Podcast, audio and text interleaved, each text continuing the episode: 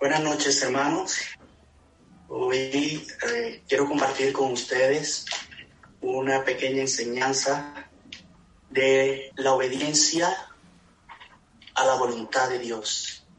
Entonces quiero comenzar con unas palabras que le dijo el Señor a una madre de la cruz, que está en el camino de la página 203, número 65 la virtud de la obediencia se perfecciona en el Sagrado Corazón. Dice así, la obediencia es el fruto de la confianza, de la entrega y del amor puro. La obediencia es la virtud que se perfecciona en mi Sagrado Corazón. Yo hice solo la voluntad de mi Padre, porque yo vivo en Él y Él en mí.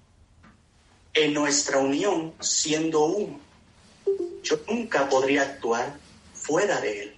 Esto es amor.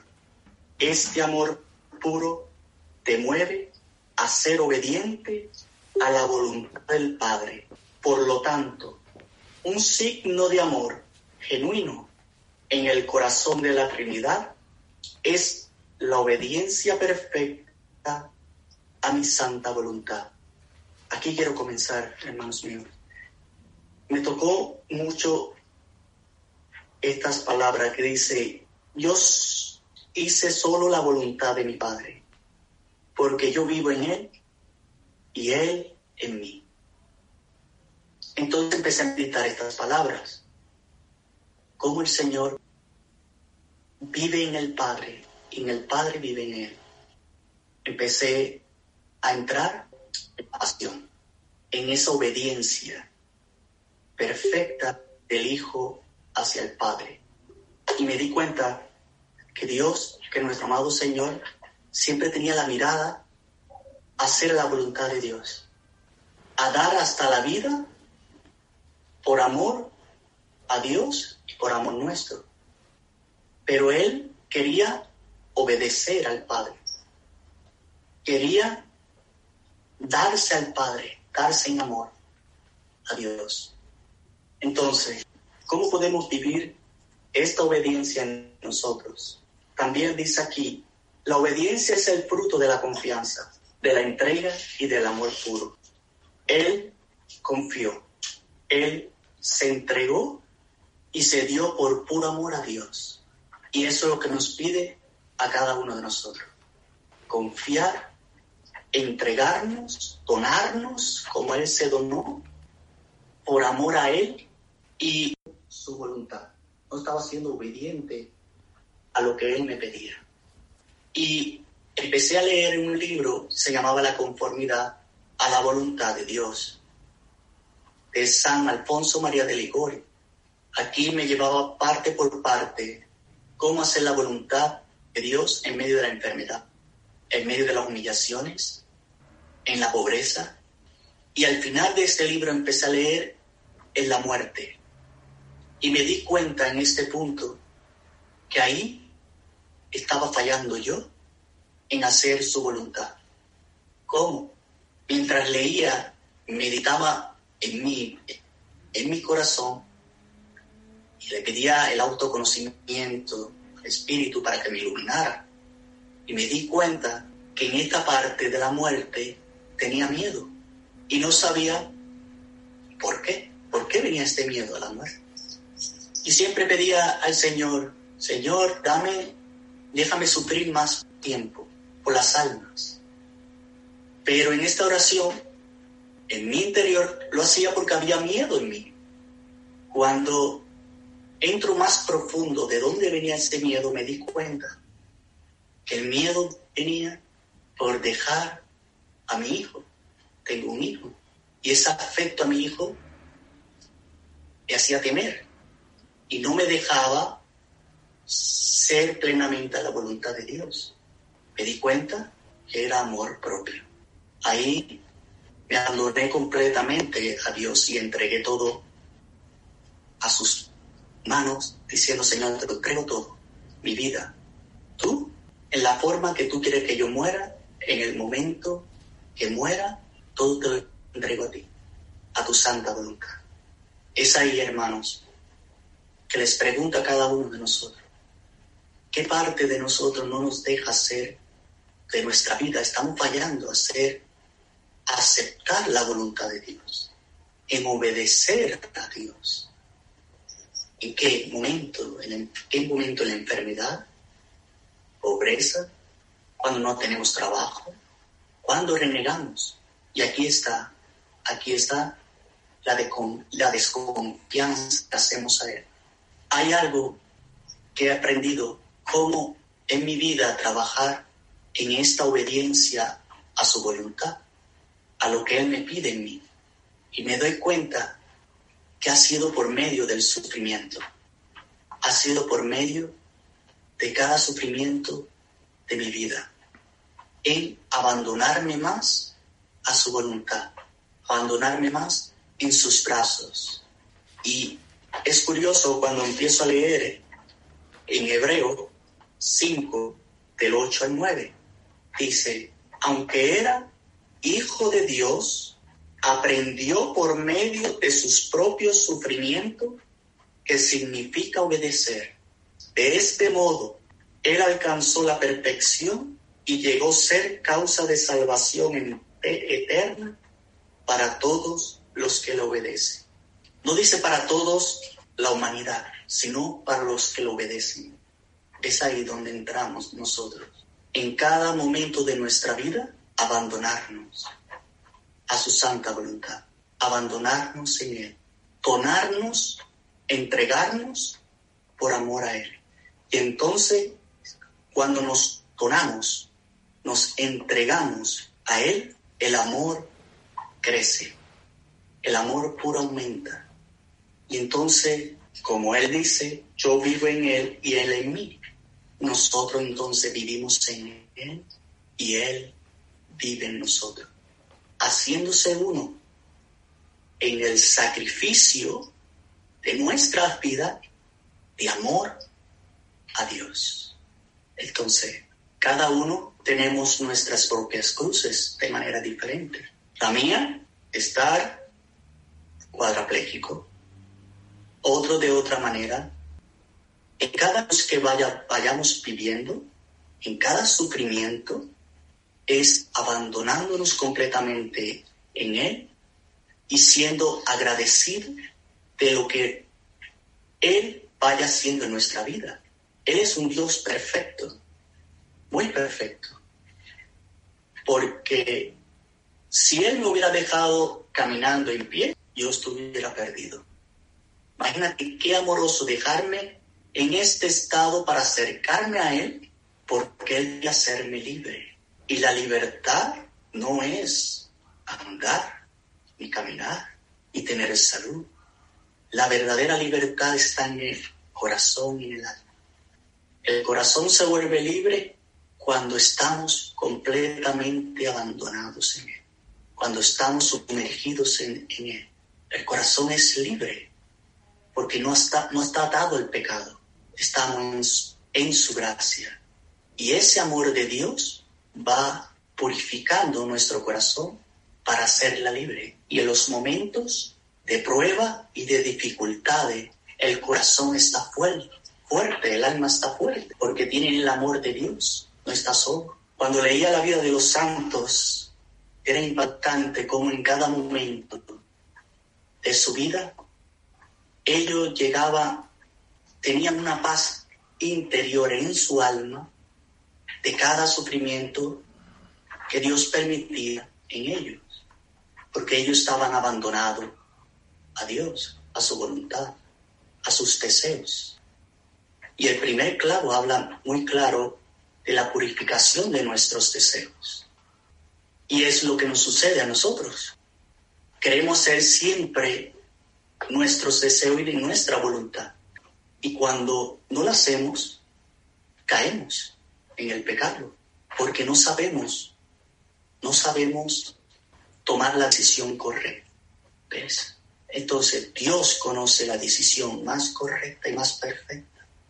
Y muchas veces esa decisión correcta en nuestras vidas no nos gusta.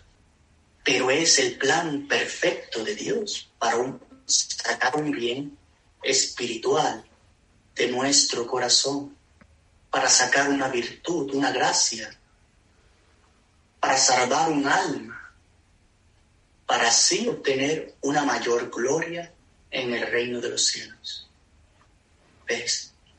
Trabajar en esta virtud de a los deseos de nuestro amado Señor en nuestra vida, de estar atento cuáles son sus deseos, de estar atento qué nos está atando para hacer la voluntad de Dios, entrar profundo en nosotros.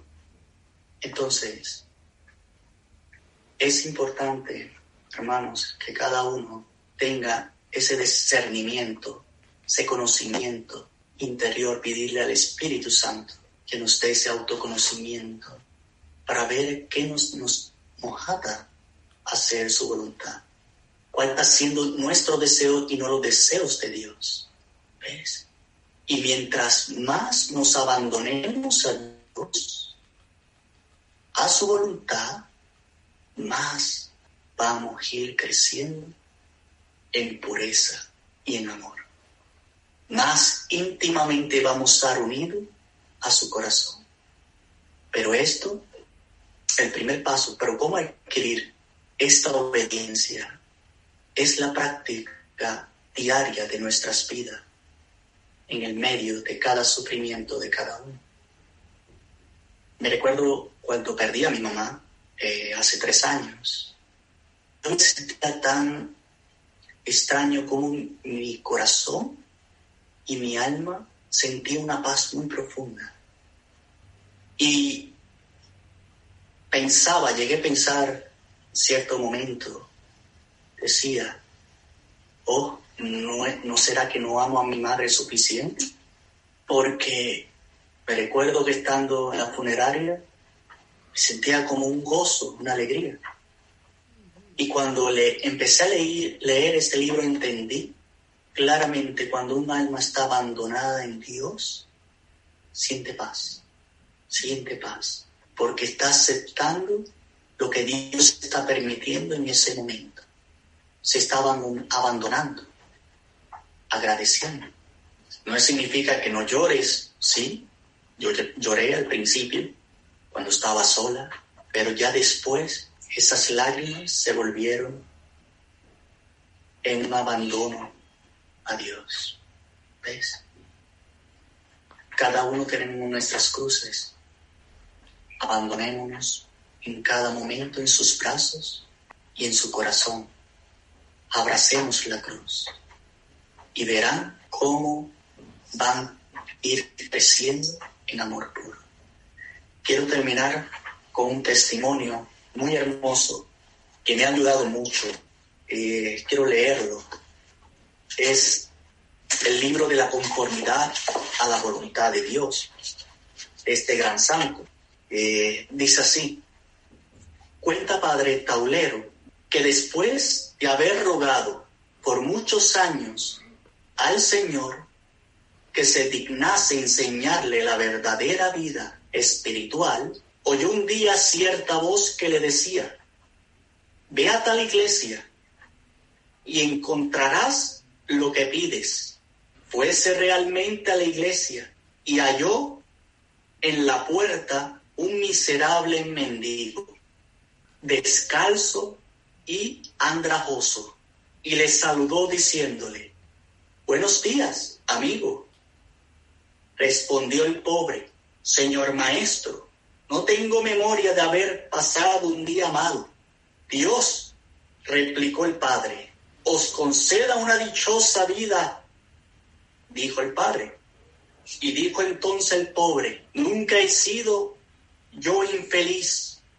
Y añadió después, atended, Padre mío, que no sin razón he dicho no haber nunca tenido un mal día pues cuando tengo hambre, alabo a Dios. Cuando nieva o llueve, le bendigo. si alguno me desprecia o me desecha, si sufro alguna o otra miseria, siempre glorifico a mi Dios. He dicho también que nunca he sido infeliz. Y esto es una verdad, porque me he acostumbrado a querer todo aquello que quiere Dios. Sin reserva, motivo por él, por cual todo cuanto me acontece, sea dulce o amargo, lo recibo de su mano con alegría, como lo que más me conviene. Y en esto consiste toda mi felicidad. Y si por ventura, replicó el padre Taulero, os quisiese Dios condenado, ¿qué diráis entonces? Si esto quisiera Dios, contestó el mendigo, con la humanidad y con todo el amor que le tengo, me abrazaría con el Señor. Y tan fuerte le estrechará que si quisiese precipitarme en el infierno, sería menester que viniese conmigo. Y de este modo me sería más dulce estar con él en el infierno que poseer sin él todas las delicias del cielo. ¿Y de dónde habéis hallado a Dios? dijo el padre. Respondió el mendigo. Hallé a Dios en el punto mismo en que dejé a las criaturas. ¿Y quién soy vos? Dijo el mendigo. Soy un rey. ¿Y en dónde está vuestro reino?